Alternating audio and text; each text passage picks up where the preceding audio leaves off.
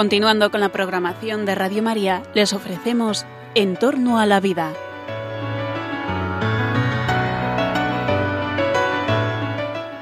Es un espacio dirigido por José Carlos Avellán y Jesús San Román.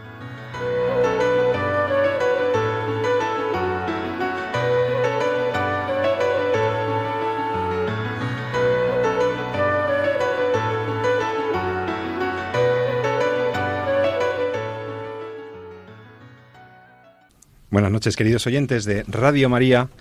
Os saluda una noche más José Carlos Avellán en este vuestro programa, vuestro programa En torno a la vida.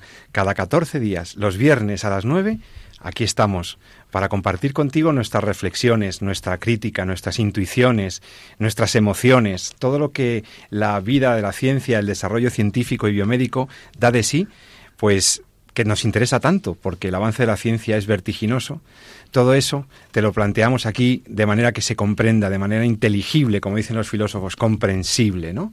Y de esa manera podemos iluminar criterios racionales, morales, para que ese avance de la ciencia verdaderamente sirva, verdaderamente sea útil para el progreso de la humanidad porque un progreso humano que no va acompañado de la ética, un progreso humano que no, no promueva al ser humano, que no garantice su dignidad y sus derechos, pues no es un progreso realmente, ¿no? Así que bienvenidos a esta edición de En torno a la vida. Doy, la, doy mi saludo más cariñoso a mi querido compañero, conductor, productor, director de este programa, el doctor Jesús San Román. Muy buenas noches. ¿Qué tal, Jesús? Pues buenas noches. Encantado, como siempre. He de decirles a ustedes que aunque ya le tratemos con toda familiaridad, es un hombre con un prestigio. ¿eh? Si es médico, profesor universitario en la Universidad de Juan Carlos y él, como ustedes ya vienen años escuchándonos, pues saben de su buen juicio. Gracias, Jesús, por estar aquí otra vez. Esa es la amistad que me tiene Pepe, que se nota en esta Eso sí, pero la amistad no está reñida con la verdad. Bueno, em, temas para hoy. Hoy mm, hay algunas cuestiones de actualidad biomédica que a lo mejor en la segunda parte del programa nos dé tiempo a comentar.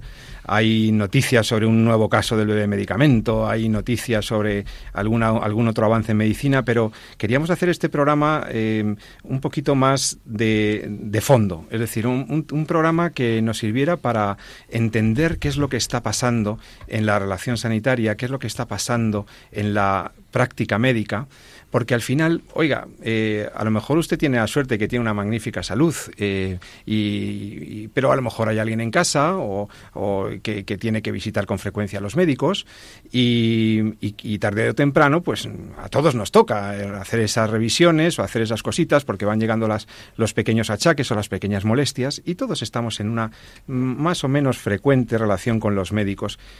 Y la relación de los médicos con el resto de los ciudadanos ha sido una, relación que ha pasado por diversas etapas, ha sido una relación con diversas, eh, con episodios y con criterios muy diversos y que se ha regido por principios eh, que han cambiado a lo largo de la historia. De la historia de la medicina no soy ningún experto, pero eh, sí sé, sí sé que ha habido cambios desde aquella primera medicina hipocrática que viene del, del, mm, del griego eh, del siglo IV, si no recuerdo, eh, siglo V antes de Cristo, eh, Hipócrates, que formuló aquel corpus hippocraticum, aquel cuerpo doctrinal en el que los médicos se obligaban, por el cual los médicos se obligaban a una cierta conducta, a un cierto modo de trato con sus pacientes, un verdadero código ético, un código deontológico.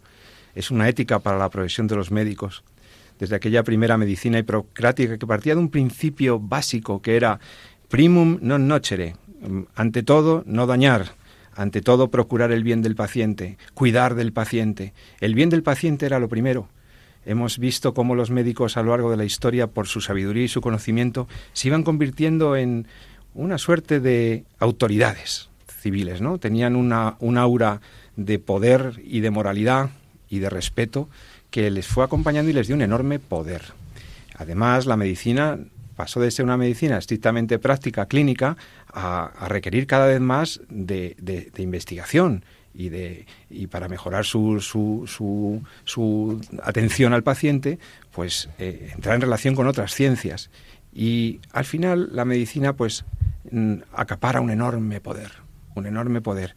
Vamos a hablar un poco del, poder médico, vamos a hablar un poco de eh, cuáles han sido los errores en la historia de la medicina, vamos a hablar un poquito de qué ha pasado, porque hemos visto médicos cuidando a los pacientes hasta dejarse la piel, durante siglos, pero también hemos visto médicos que han cometido verdaderas atrocidades, ¿no? como cualquier otro ser humano en el ejercicio de su profesión, a veces por presiones políticas, a veces por ideologías, ideologías que en el siglo XX además fueron particularmente eh, agresivas contra el ser humano.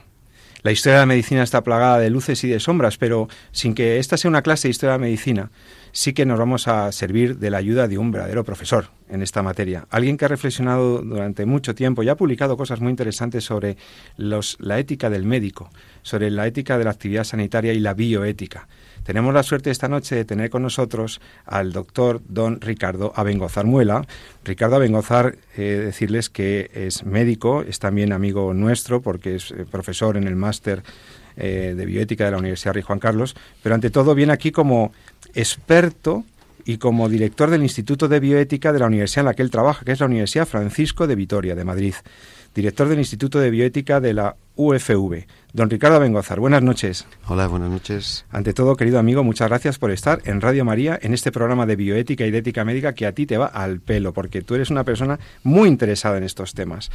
Eh, yo he hablado de la medicina hipocrática y seguramente Jesús también, tiene, que es conocedor, porque es médico y ha estudiado esa asignatura, conoce mucho de la historia de la medicina. Pero a mí me, gustaría empezar con una pregunta. Ricardo, eh, la medicina tiene unos principios, la medicina tiene unos criterios claros que, sin embargo, a veces se han traicionado en la historia. Sí, así es. Eh, mira, es muy inspirador eh, la experiencia que hacemos con alumnos de medicina y ahora de enfermería en la Universidad Francisco de Vitoria. Desde hace algunos años realizamos con ellos un viaje de estudios por lugares de memoria de la medicina nazi y nos vamos a los lugares, a los sitios donde eh, durante la época, desde el año 33 al año 45, cuando Alemania estaba bajo el régimen nazi, pues eh, visitamos los lugares donde los médicos eh, hicieron, bueno, actuaciones tanto a nivel de la investigación biomédica como a otros niveles, a nivel asistencial. Este viaje surge un poco, pues, porque pensábamos que eh, prepararía muy bien a los alumnos para la asignatura que en tercero de carrera eh, tienen que cursar, que se llama ética médica o ética enfermera y deontología profesional. Entonces, bueno, de esa experiencia sí que te puedo hablar, José Carlos. ¿Cómo, eh, ¿En qué consiste este viaje? Es un viaje que se ofrece a los alumnos para visitar sitios concretos en donde la práctica de la medicina fue mm, cuidadito, ¿no? Sí, fue especialmente... O la investigación biomédica. Sí, ambas cosas, ambas cosas. Entonces, bueno, pues hemos visitado varios lugares, eh, llevamos eh, varios años haciéndolo y hemos hecho ligeras modificaciones del itinerario para conocer nuevos sitios. Eh, hemos ido a Berlín, en Berlín visitamos algunos lugares que nos sitúan en el contexto histórico y social del nazismo y muy cerquita de, de Berlín hay algún centro, hay un hospital psiquiátrico a un par de horas en autobús, en una ciudad que se llama Bernburg, donde, bueno, es un hospital psiquiátrico que incluso hoy tiene actividad clínica, ¿eh? hoy aún siguen eh, los médicos trabajando allí, pero en aquellas fechas, durante un periodo, sirvió pues de lugar para eh, poner en marcha lo que se vino a llamar la operación T4. Eran seis centros en toda Alemania. T4, T4. Sí, ¿qué fue, lo del, ¿qué fue lo del T4? T4, bueno, se llama así, es un, es un nombre en clave.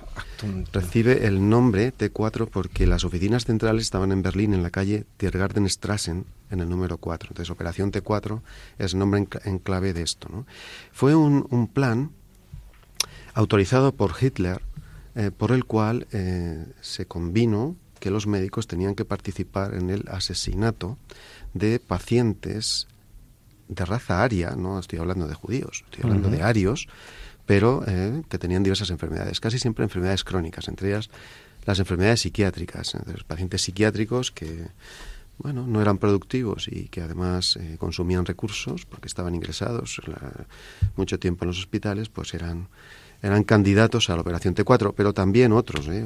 niños con síndrome de Down, niños con parálisis cerebral, sordos, ciegos, eh, se fueron extendiendo los círculos e incluso llegaron a meter aquí eh, pues a lo que llamaron imbéciles morales. Hacían juicios de valor sobre la moralidad de la gente y los que no encajaban con el gold standard, con el ario perfecto, pues eran candidatos. Ahí metieron, por ejemplo, a alcohólicos, prostitutas o incluso parados de larga duración.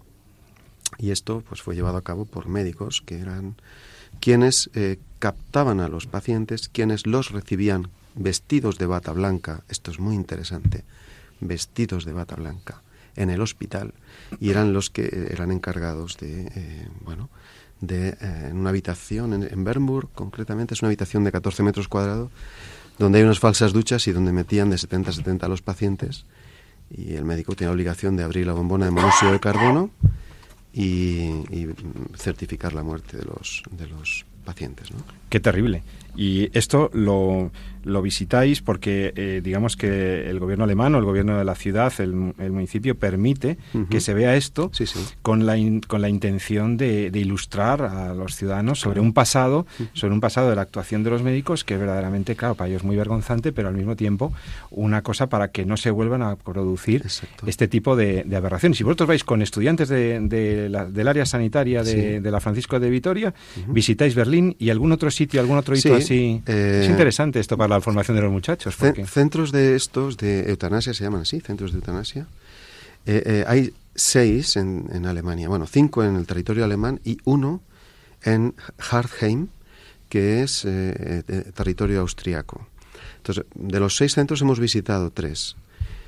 Además de estos centros, pues durante bastantes años, varios años, hemos ido a, a Cracovia.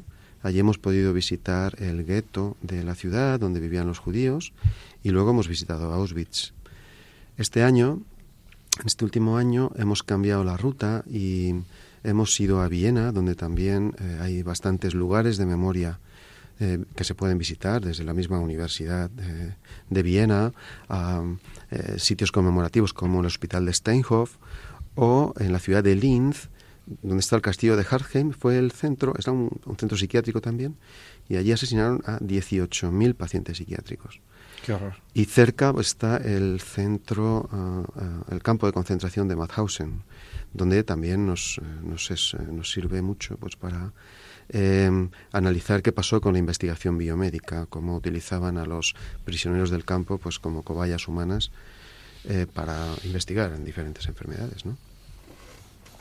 Realmente es, es llamativo. ¿Qué es lo que qué es lo que más impresiona cuando, cuando llegas allí? Porque más o menos se sabe de las barbaridades que se hicieron, las experimentaciones con humanos, etcétera, tanto en los campos de concentración como en instituciones civiles eh, con alemanes, digamos, no necesariamente judíos.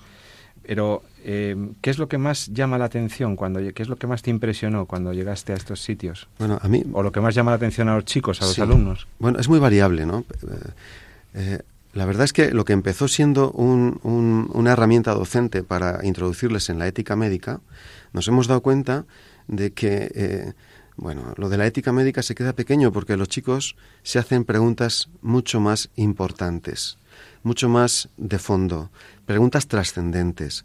Se preguntan cosas como ¿y yo qué hubiera hecho en aquella época si hubiera sido médico? Eh, se preguntan cosas como em, cómo el hombre es capaz de llevar a cabo cosas como las que se hicieron allí. Se preguntan cosas acerca del bien, acerca del mal. Cuando estás en Auschwitz se preguntan ¿y dónde estaba Dios?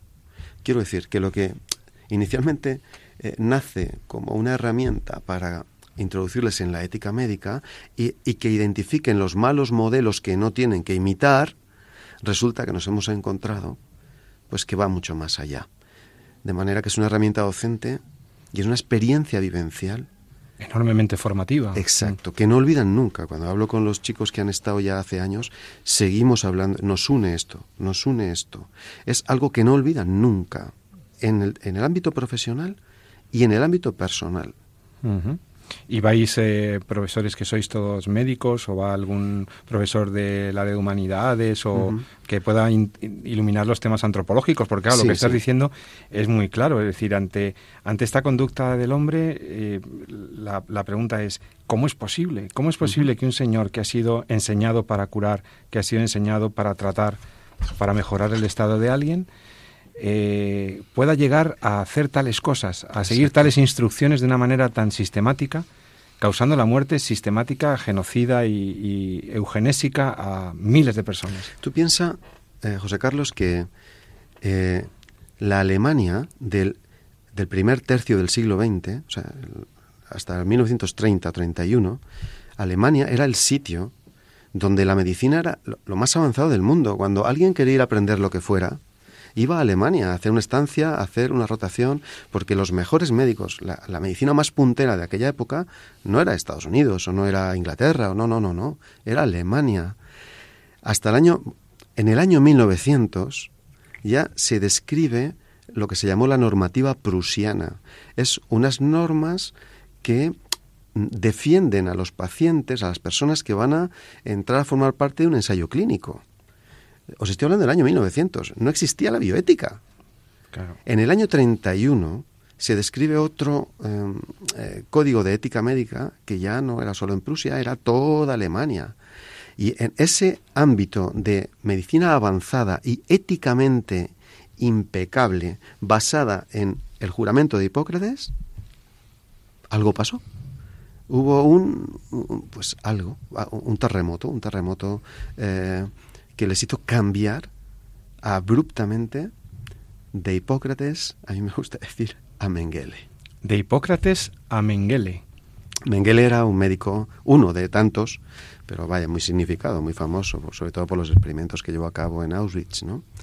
Bueno, pues de Hipócrates a Mengele, eh, pues como a ver, nombre simbólico, ¿no? Pero sí, sí. Eh, fíjate, no era solo Mengele, es que el 45% de los médicos en aquella época estaban afiliados al partido nazi. Era la profesión más representada entre los afiliados del partido nazi.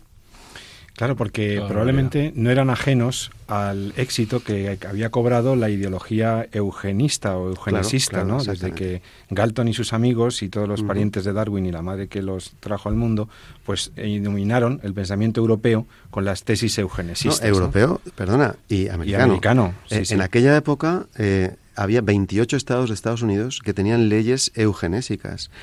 Eh, los congresos internacionales de medicina, el tema, el tema estrella era la higiene racial. La higiene racial. La higiene Había, se, se, se, hicieron cátedras en Alemania de higiene racial. Y todo basándose en una pseudociencia, una ciencia falsa que se llamó darwinismo social. Darwinismo social. Pero el apoyo era científico, entre comillas, digo lo de científico. la época del Tuskegee también, del experimento Tuskegee. Esto vino después. de Alabama, sí.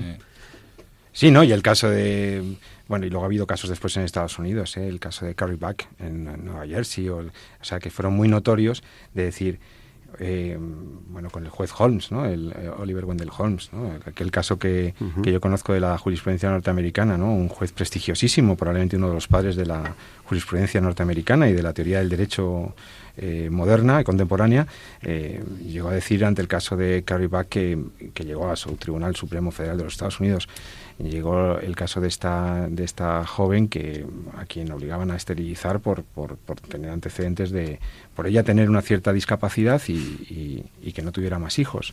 Y ante la negativa de, de, unos y otros, pues llega el juez y, dice, América no necesita otra generación de imbéciles. O sea, esa está en una sentencia de un juez. O sea, los jueces, la gente más culta de la época, de la primera mitad del siglo XX, está imbuida, está imbuida por una filosofía eugenésica, eugenesista, es decir, que aquellas personas con alguna deficiencia tara eh, que no responden a estándares eh, ideales eh, diseñados por alguien, por unas élites, esas personas no merecerían ni atenciones mm, sociales, ni atenciones médicas, ni cuidados. Llevados al extremo, hay que eliminarlos porque no son útiles. Entonces es tremendo porque la ideología de la eugenesia se instala en las mentes de las personas, de los intelectuales y algunos coquetearon con eso. El nazismo es un ejemplo palmario, en mi opinión, de llevar eso a las últimas consecuencias. Eh, el 25% de los médicos nazis participaron en actividades eugenésicas y nada menos que se esterilizaron de forma forzosa a 400.000 alemanes. ¿Ves que no estoy hablando de judíos? a los judíos no los esterilizaban. Estilizaban a alemanes que no, no, se ajustaban al perfil del ario perfecto. Totalmente. Y eso que has dicho eh, antes eh, me ha recordado cómo eh, se cambia la finalidad de la medicina en aquella época, ¿no? ¿Qué, interesa ahora al médico? Interesa el ario con salud y herencia genéticamente saludable, no el ario enfermo. Así que hay un cambio de paradigma. Ya no nos interesan los enfermos. A los enfermos no hay que privarles de su derecho a morir. Nos interesan los arios sanos. Por eso son famosas todas las actividades que en medicina preventiva se pusieron en marcha en aquella época. Se luchó contra el tabaco, se estudió la relación entre el tabaco y el cáncer de pulmón, se hicieron eh, campañas masivas de radioscopia para el diagnóstico precoz del cáncer de pulmón, se luchó contra el consumo de alcohol, en fin, eh, se, se, promovió mediante el uso de los medios de comunicación la dieta sana ¿eh? Decían a los alemanes que tenían que comer, tenían que comer eh, pues una dieta mediterránea. Era lo que en los medios de comunicación les hacían ver. O sea, les interesaba mucho cuidar a los sanos. Pero una vez que enfermabas, la historia era otra. Esto ya no interesa a la medicina de los sanos el cuidado de los enfermos. Eh, no se puede gastar, malgastar recursos porque eso es inhumano. Estás escuchando Radio María, el programa En torno a la vida, con el doctor Ricardo Bengozar y el doctor Jesús San Román. Jesús, esto que está planteándonos eh, el doctor Abengozar es tremendo porque, y él lo ha visto con sus alumnos, viajando allí, viendo los resultados y las experiencias que históricamente están ya constatadas de prácticas eh, médicas eh, aberrantes, ¿no? prácticas de carácter o de filosofía eugenesista y que suponen, según el doctor Abengozar, un cambio claro de paradigma. Eh, ¿Qué les, ha ¿Qué les pasó a los médicos? Pues mira, no sé lo que les pasó, pero yo la verdad es que oyendo al profesor Abengozar hay cosas que dice que no me parecen tan lejanas, que quieres que te diga?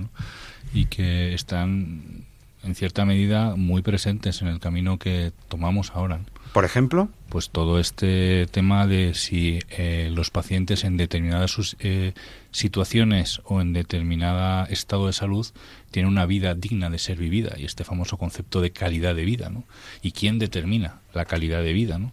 ¿Quién es el que está capacitado para determinar que una persona está sana o enferma o que esta vida es digna de ser vivida. Y al final todo cae sobre el mismo, el médico que es el que decide ¿no? si esta persona es sana o no está, o si la vida esta es digna de ser vivida en función de unos parámetros siempre ajenos al propio paciente y muchas veces superficiales. ¿no?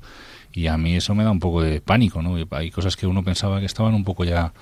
Eh, bueno, estaban un poco abandonadas y sin embargo hoy por hoy seguimos discutiendo y seguimos avisando en clase y yo recuerdo la, hace unas semanas cuando empezábamos la patología general precisamente en tercero y hablamos de lo que es la, primera esa clase que tenemos que parece a veces como muy sencilla pero que es muy complicada a veces de explicar qué es la salud y qué es la enfermedad cuando el alumno empieza a ir por primera vez al hospital porque hasta entonces se encuentra pues estudiando cómo funciona el cuerpo humano en condiciones de salud como es cómo es la anatomía cómo funciona bien pero luego llega un momento en que empieza a ver, eh, a ir al hospital, a conocer al paciente, ¿no? al enfermo, al, eh, al, ser humano vulnerable. ¿no? Entonces tienes que explicarle qué es salud, qué es enfermedad, y no es fácil, ¿no? porque eh, bueno, pues, pues porque cada uno vive la enfermedad como la vive, ¿no? Y el médico no es aquel que está formado ni mucho menos para decidir qué vida es digna o qué vida tiene calidad en función de unos parámetros que son muchas veces utilitaristas.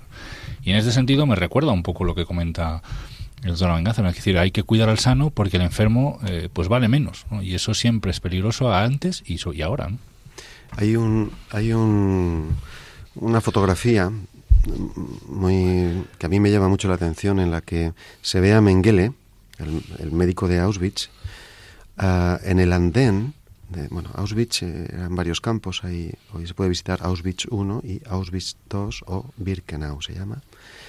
En el, eh, es el andén eh, en el andén, eh, el andén está en el centro del campo de Birkenau y es donde llegaba el tren con los judíos de toda Europa.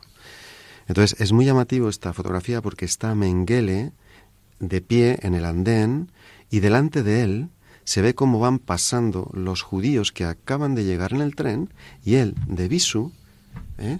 diagnostica sobre la marcha. Simplemente viéndoles. Viéndoles quién sí y quién no tiene una vida con valor y con un simple gesto del dedo manda a unos directamente a, la cámara de gas y a otros, bueno, que aún son útiles, los manda al campo porque todavía pueden seguir trabajando. es un, pero ese es un concepto que desgraciadamente sigue muy presente ¿eh? en nuestra sociedad. Quiere decir, el, tema de que una vida es digna o una vida tiene valor en tanto en cuanto es útil o sirve o se mantienen las capacidades. Y en el momento en que entras en el mundo o en el estado en el que ya es discapacidades o enfermedades que no te permiten desarrollar tus capacidades, parece que tu vida pierde sentido, pierde valor, incluso puede llegar a ser valorada por gente externa, un comité de médicos, psiquiatras o quien quiera, y decidir si la vida es digna de ser vivida o no, y aplicarte pues la eutanasia con o sin tu consentimiento, como vamos leyendo cada vez más en los medios de comunicación. Y, fíjate que hay que lo que cuenta el doctor Abengozar y esto que te estoy contando mm, tienen muchas cosas en común, más de las que parecen, que es realmente alarmante. Ahora vamos a vamos a seguir preguntándonos en qué medida este cambio de paradigma puede estar presente en nuestra en nuestra sociedad actual. Vamos a preguntarnos casos o situaciones en donde pudiéramos estar cayendo en, en posiciones parecidas a estas que hemos visto en el siglo XX. Vamos a ver qué pasa con los neonatos defectivos. Vamos a ver qué pasa con los embriones que se seleccionan. Vamos a ver qué pasa con los ancianos y las personas moribundas. Todo eso a lo mejor tiene algo que ver con esa filosofía de la que estábamos hablando hace un minuto. Vamos a escuchar una canción que nos alegre un poco después de temas tan difíciles y a la vuelta Vamos a seguir haciéndonos preguntas. Seguro que te va a interesar. Enseguida, en Radio María.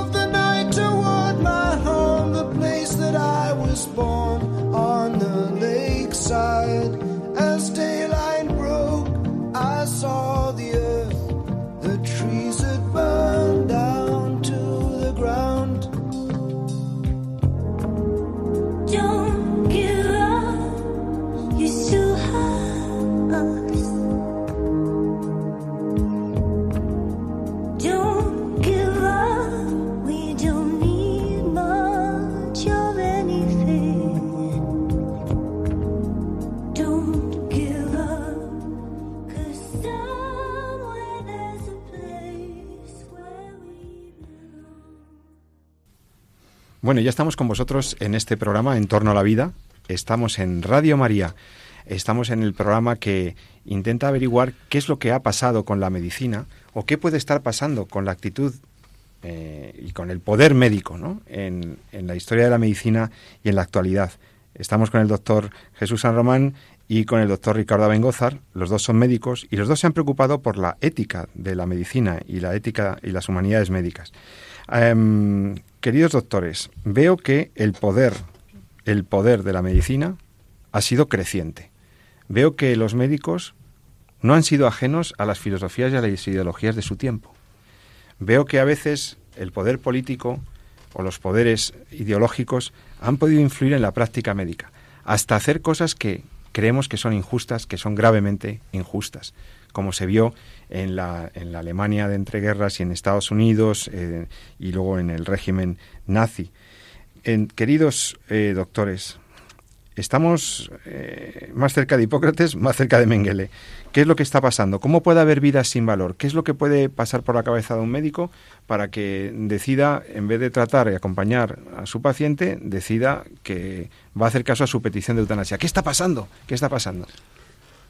Te puedo responder con, un, con una imagen que tengo de un cartel mm, que la propaganda nazi eh, promovió en aquellas fechas. Es un cartel en el que se ve un microscopio y en, el campo del microscopio, en grande, se ve, se, se, muestra qué es lo que se ve en el campo del microscopio. Sabéis que en un campo del microscopio hay cosas microscópicas, por ejemplo, bacterias. Entonces, en, en, ese, en ese cartel, en el campo del microscopio, aparecen eh, las bacterias. ¿Y cuáles eran las bacterias? Pues aparece la estrella de David, aparece, que sabéis que es el, eh, signo o el símbolo del judaísmo, aparece la cruz de los cristianos, aparece eh, la hoz y el martillo, es decir, los opositores políticos, aparece el símbolo del dólar, es decir, el capitalismo, aparece el triángulo que, que simboliza a los homosexuales, es decir, a todos aquellos que no son como yo.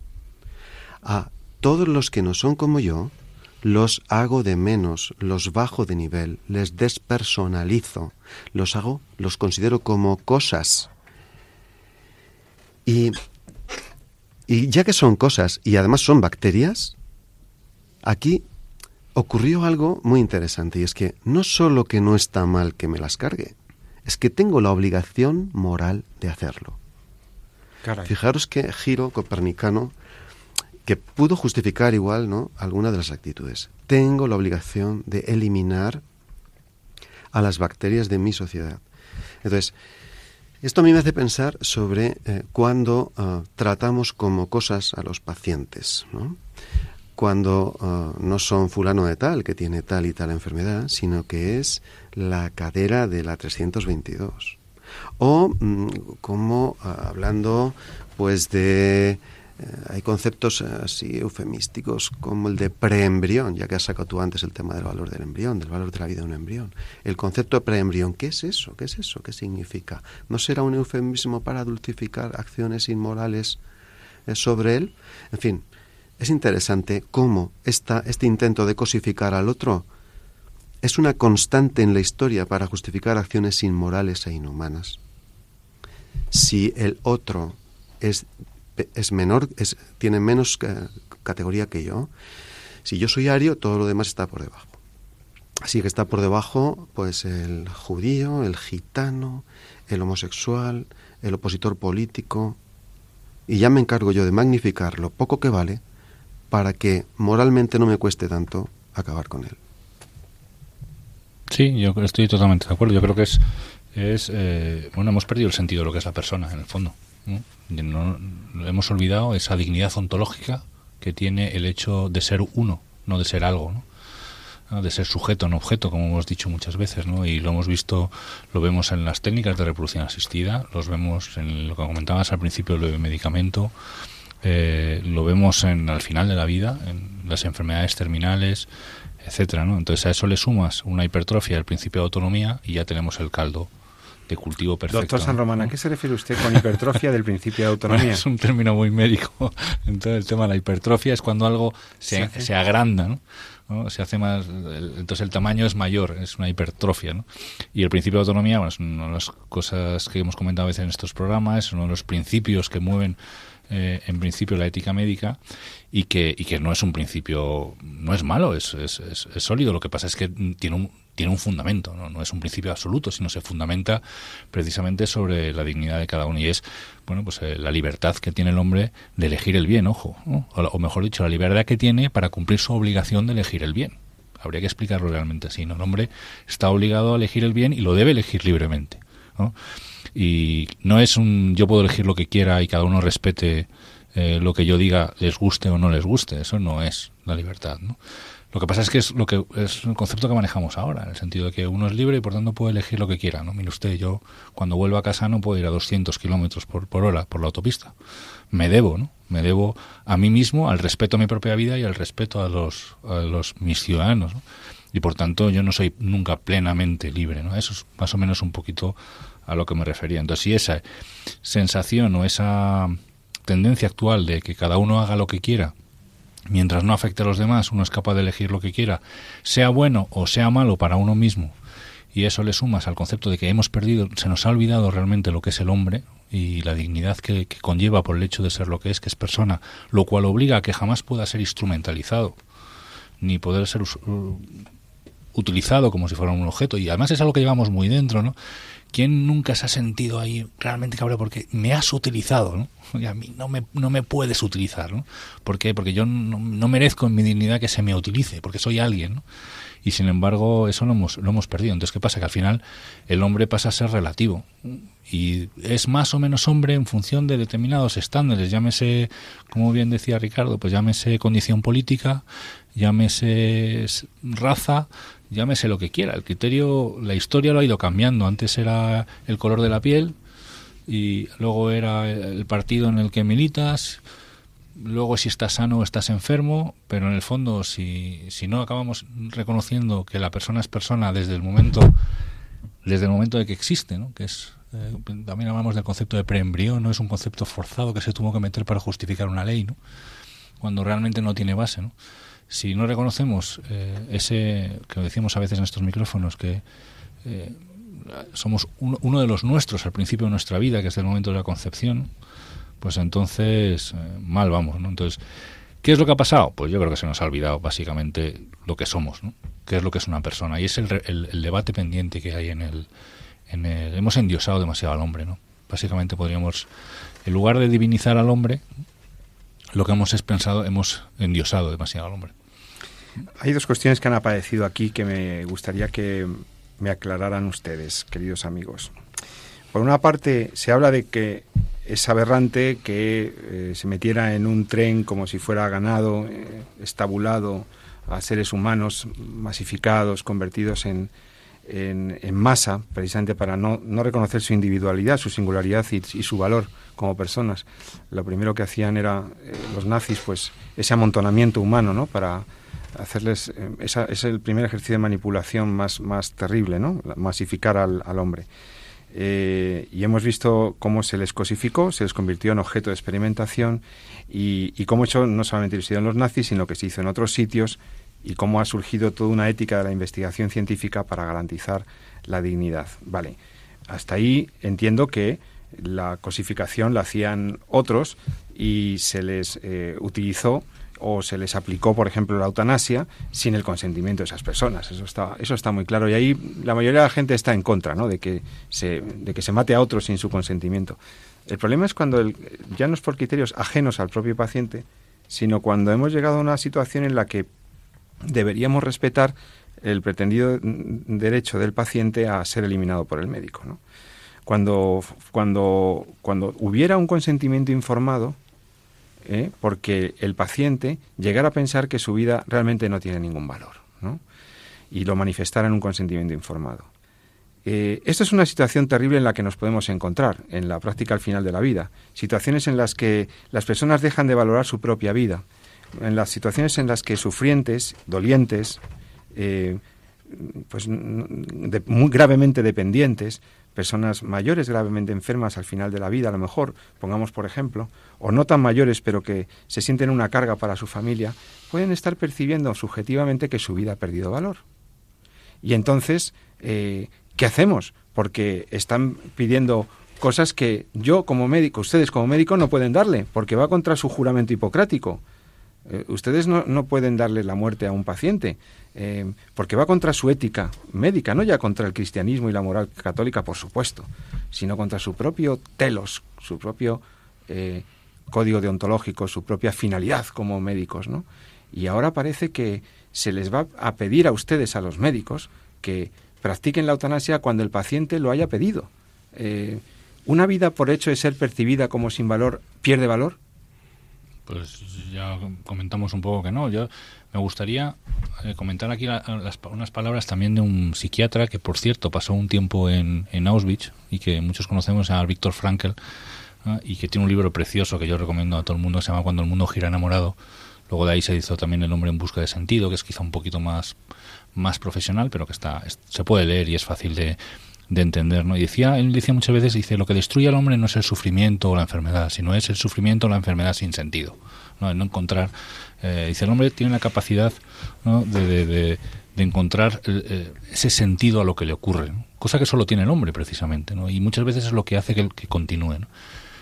A mí me gustaría llevar el reto de esa pregunta un poquito más allá, ¿no? Y me gustaría a no preguntarme a mí como médico, sino a nosotros como sociedad, qué sentido le damos a la vida que viven nuestros mayores enfermos o los pacientes, si les damos algún valor como sociedad, si estamos empeñados en cuidarla, en hacerles ver a los pacientes que, que, esa vida tiene un sentido, que todavía queda mucho, que se puede vivir hasta que se muera, o, sin embargo, como sociedad buscamos o estamos desarrollando las herramientas necesarias como para poder aparcar a esos enfermos o incluso, bueno, pues decir, tú verás lo que quieras hacer.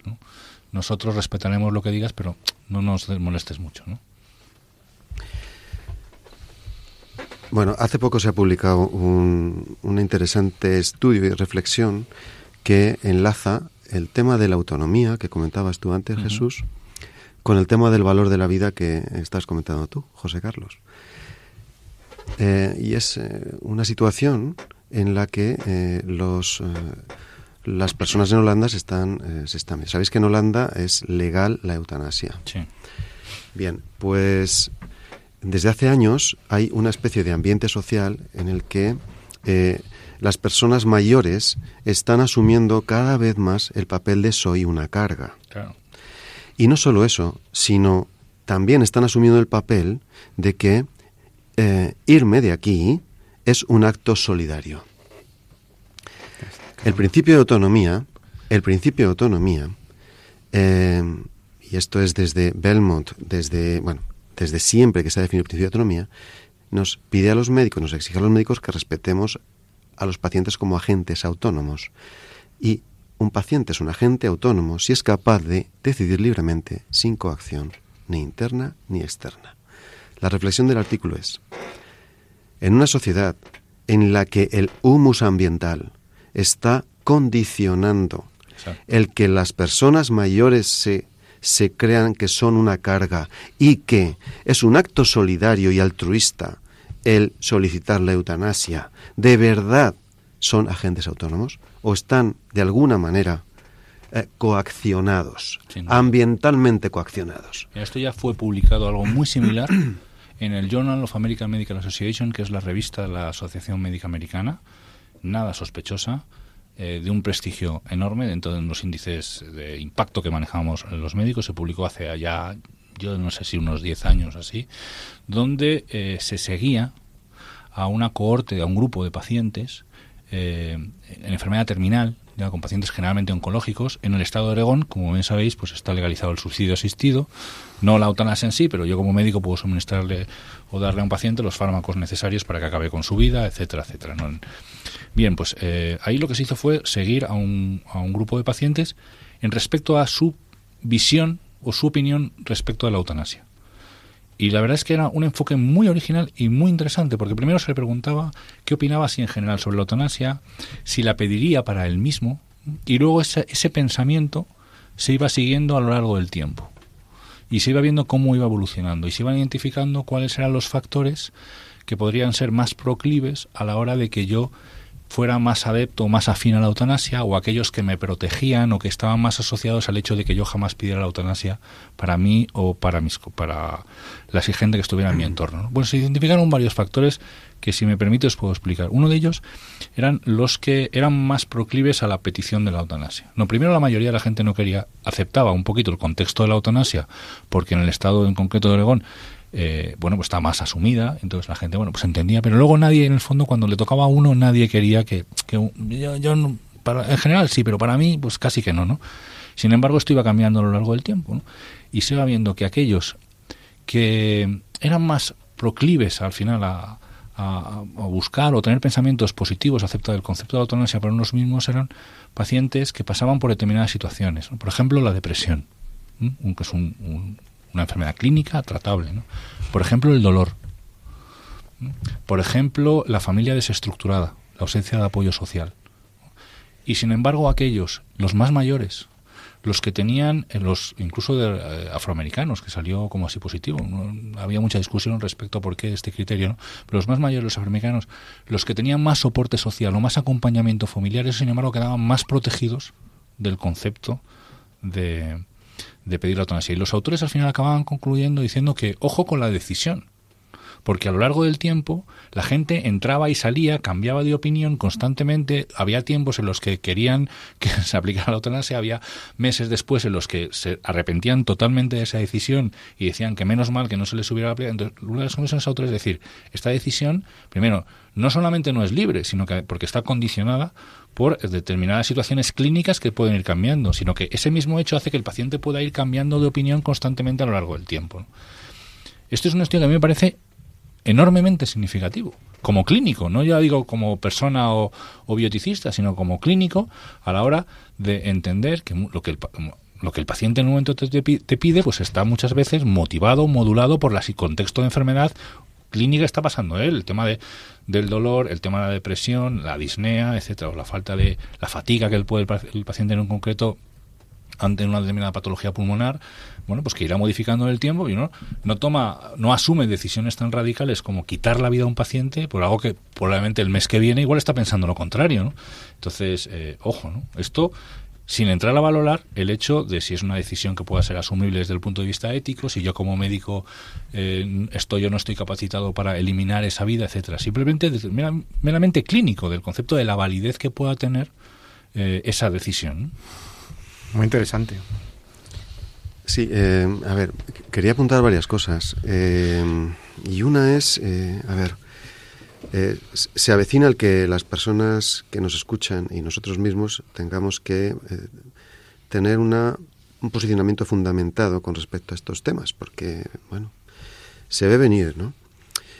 sería muy interesante dos cosas. Una, el aprender de la experiencia mm, holandesa yo desde aquí me atrevo a recomendar la lectura de un libro que se llama Seducidos por la muerte, que ha escrito Herbert Hending, que es un psiquiatra norteamericano, sin ningún credo religioso, al que el gobierno norteamericano le pide que haga un trabajo de campo sobre eh, la realidad holandesa después de varios años en que eh, es legal la eutanasia. Bueno, eh, convendría que para que las personas que nos escuchen tengan una opinión formada con respecto a la eutanasia no dejen de leer ese libro, porque eh, nos puede ayudar a ver cuáles son las consecuencias eh, eh, que ocurren en un país como Holanda que nos llevan esto a la delantera.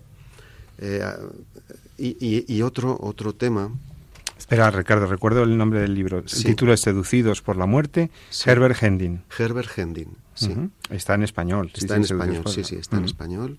Eh, se lee fácil porque, bueno, son cantidad de experiencias de personas eh, a, las que este señor ha entrevistado, ¿no? Y entonces yo creo que eso, eh, sin eso, sin eso, es difícil tener una opinión em, fundamentada. yo a esto le llamo opinión de cola de pescadería. ¿sí? Y hay otro tema que me gustaría sacar, que es el de el concepto muerte digna. Hace poco estuve en un congreso, eh, un congreso médico, de, era un congreso nacional de ética médica. Los, eh, los asistentes al congreso éramos con más o menos eh, médicos con más o menos interés en el tema de la deontología y de la ética médica. Y salió a relucir el, el tema, el concepto muerte digna. Y yo les hice una prueba que, que, invito a los oyentes a hacer. Pongan en Google muerte digna y a ver a dónde les conduce. Yo sí sé a dónde les conduce. ¿Dónde les conduce? A, páginas de asociaciones. Se llama www, la primera, ¿eh? La primera entrada es eutanasia. no me acuerdo qué, org o algo así. Con lo cual, em, se ha utilizado eufemísticamente este, esta palabra, esta, o estas dos palabras, muerte digna, para hacer pensar a la gente que eso es sinónimo de eutanasia, que la eutanasia, que la eutanasia es sinónimo de muerte digna. Yo creo que esto es peligroso porque esto está muy alejado de lo que realmente es la muerte digna. ¿eh? Y es que los médicos tenemos la obligación de acompañar en sus ultimidades a los pacientes. Si no hacemos eh, ultimidades, me refiero a los últimos momentos, a esos momentos en los que, como tú decías Jesús, pues la disnea, el dolor, no sé qué, me, me, me, me hace la vida difícil o muy complicada. Señores, hay unas carencias tremendas en España de recursos humanos y recursos eh, técnicos mm, de, de los cuidados paliativos. En Holanda no hay apenas cuidados paliativos. ¿Para qué los necesitan? Claro. Entonces, si promovemos los cuidados paliativos, seguramente la gente entenderá realmente qué significa el concepto muerte digna.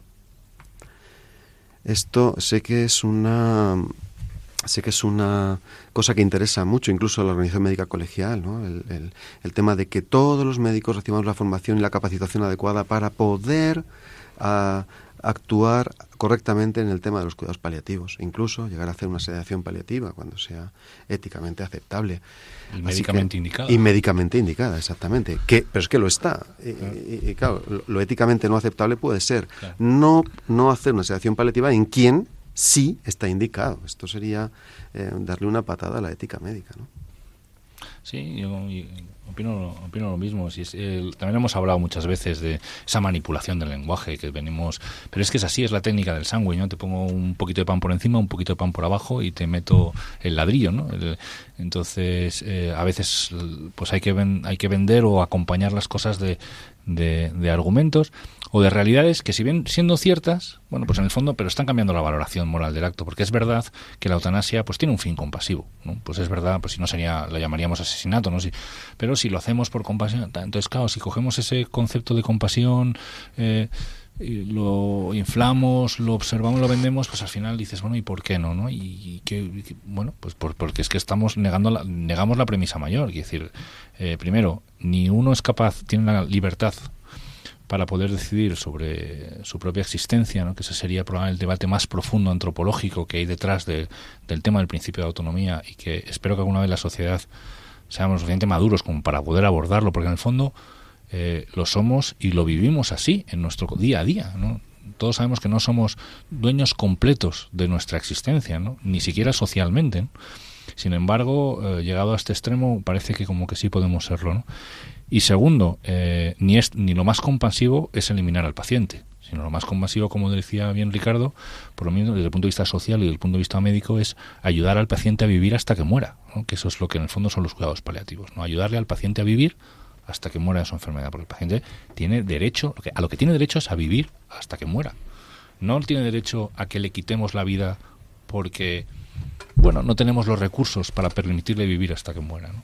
Esa sería nuestra obligación como médicos, realmente, y como, y como sociedad. Es decir, un paciente que, que bueno, el estado de su, de su enfermedad es lo suficientemente avanzado como para aventurar un fin próximo, bueno, pues permitirle ¿no? que esos días que quedan entre nosotros y entre su familia, pues sean los, los más vitales posibles, ¿no? Y si el paciente no es un paciente en estado de enfermedad terminal, muriente y doliente, sino que es una persona gravemente discapacitada en, en, plena flor de la vida por un accidente o por una y te está pidiendo que le ayudes a matarse. ¿Qué hacemos? Pues, ¿Qué le decimos? Lo mismo. Yo es que no, a ver, esa diferencia eh, es una diferencia que realmente es un poco casuística y que muchas veces se utiliza en el lenguaje, ¿no? Eh, la cuestión está detrás es por eso os lo pregunto, ¿no? Porque, no porque yo crea que valor, esto es qué valor tiene esa existencia, ¿no? Y si nosotros estamos capacitados para decidir si esa existencia es digna o no es digna de ser vivida, o tiene esa capacidad o no tiene esa capacidad para permanecer entre nosotros. ¿no? Entonces, eh, pasa lo mismo, si no podemos, como ocurría en Holanda, es decir, ¿cuáles son las últimas noticias en los medios de comunicación respecto a la eutanasia de Holanda? La cantidad de eutanasias no solicitadas o no mm. consentidas que están saliendo a la luz. ¿Quién ha determinado entonces que ese paciente debe morir? Pues gente ajena que ha hecho una, una valoración y ha decidido que en la situación en la que se encuentra, pues es lo mejor es acabar eh, con esa realidad o con esa vida. ¿no? Tiene una vida sin valor. Claro. Pero ¿qué se le dice a un paciente que te pide el suicidio asistido? No ya la eutanasia. Pues ¿Qué no. se le dice? Es que moralmente tanto da. Claro, claro, es lo mismo, el fondo es el mismo. Claro. La indisponibilidad sobre la propia vida. Además me estás poniendo a mí como médico en una situación Oiga, ¿y por qué al médico? O sea, yo la, pregunta, que yo le preguntaría al paciente por qué me está pidiendo acabar con su existencia, porque generalmente la gente no se levanta por la mañana y dice, bueno, hoy voy a desayunar, me tomo un pincho de tortilla y acabo con mi vida. No, habrá, hay detrás de cuando un paciente dice, yo no puedo más con mi vida, por favor, acabe con ella. Hay un sufrimiento interior. Exactamente, pues ahí habrá que tirar y ver qué es lo que ocurre ahí. Mira, te puedo contar una anécdota que ha surgido hace poco. 30 segundos nos quedan. Bueno, una señora con dolor insufrible por un cáncer de mama y metástasis óseas, ¿vale? Su marido va al centro de salud por recetas analgésicas. Y el médico, que era nuevo, le, eh, le dice, ¿y tanto analgésico? No, es que mi mujer tiene un cáncer de mama con metástasis óseas. Y entonces, no te preocupes, bueno, va a ver y va con gente de cuidados paliativos domiciliarios. El médico de familia acompaña a los paliativistas, ¿no? La mujer cuando, cuando llegan a la casa dice, ay, qué bien, ya están aquí, por fin. ¿Sí? La mujer lo que entendía, su marido le había dicho que no hay los paliativistas, entendía que lo que iban era a acabar con su vida y estaba deseando. El, la paliativista le dijo, mira, eh, che, vamos a ver, eh, ¿qué tal? Dame 48 horas, te voy a retocar el tratamiento analgésico, porque estaba con ibuprofeno, nolotil y, tal. Entonces, claro, le aplicó un tratamiento adecuado, le aplicó mórficos a En 48 horas esta mujer estaba acompañando a sus hijos al colegio, con una sonrisa de oreja a oreja. Claro. Claro, ¿qué era? Mala praxis. Mala praxis. Claro que un hombre y una mujer con un dolor insufrible eh, ve como única salida eh, la eutanasia. Pero, oiga, y no es que, igual es que ha habido mala praxis antes. Acompañe como Dios manda a, en sus ultimidades a este paciente y verá cómo le cambia la cara y verá cómo le cambia el sentido del día a día. Bueno, es una experiencia yo creo que ilustra mucho y desgraciadamente hay muchos pacientes que no están recibiendo una adecuada atención eh, de cuidados paliativos. Entonces, bueno, le estamos induciendo con esa dejación a solicitar cosas que son impropias de la medicina. Pero es que también es impropio de la medicina abandonar a esos pacientes con, un, eh, con síntomas refractarios y un dolor insufrible. Pues hemos empezado el programa hablando de actuaciones impropias de la medicina en la historia reciente. Hemos empezado viendo el paso de la medicina hipocrática a las prácticas aberrantes del, del, régimen nazi y hemos terminado hablando de los riesgos que podemos tener en nuestro tiempo, de pues eh, caer en esa misma filosofía, abandonar al paciente o practicarle actuaciones que no son correctas con la ética que, y que él ni puede querer ni puede exigir y que tienen que ver con el valor que otorgamos a cada vida. Cada vida importa, cada vida vale, hay que dar sentido a la vida, hay que acompañar el sufrimiento, hay que paliar el dolor, hay que combatir el dolor, pero al mismo tiempo hay que acompañar con sentido esas, esas situaciones difíciles llenos de esperanza por las palabras que nos dicen nuestros dos médicos, doctor San Román, doctor Abengozar. Muy buenas noches, que tengan muy feliz fin de semana. Gracias por todas sus aportaciones. Muchas gracias a ti, Pepe. Muchas gracias. Y así nos despedimos de este, en este programa En torno a la vida, que espera poder reencontrarse contigo dentro de 14 días, otro viernes, en En torno a la vida. Y no olvides lo que siempre te digo, al desearte el buen fin de semana, en la noche del viernes, te deseo felicísimo fin de semana y que ames la vida y la defiendas. Muy buenas noches.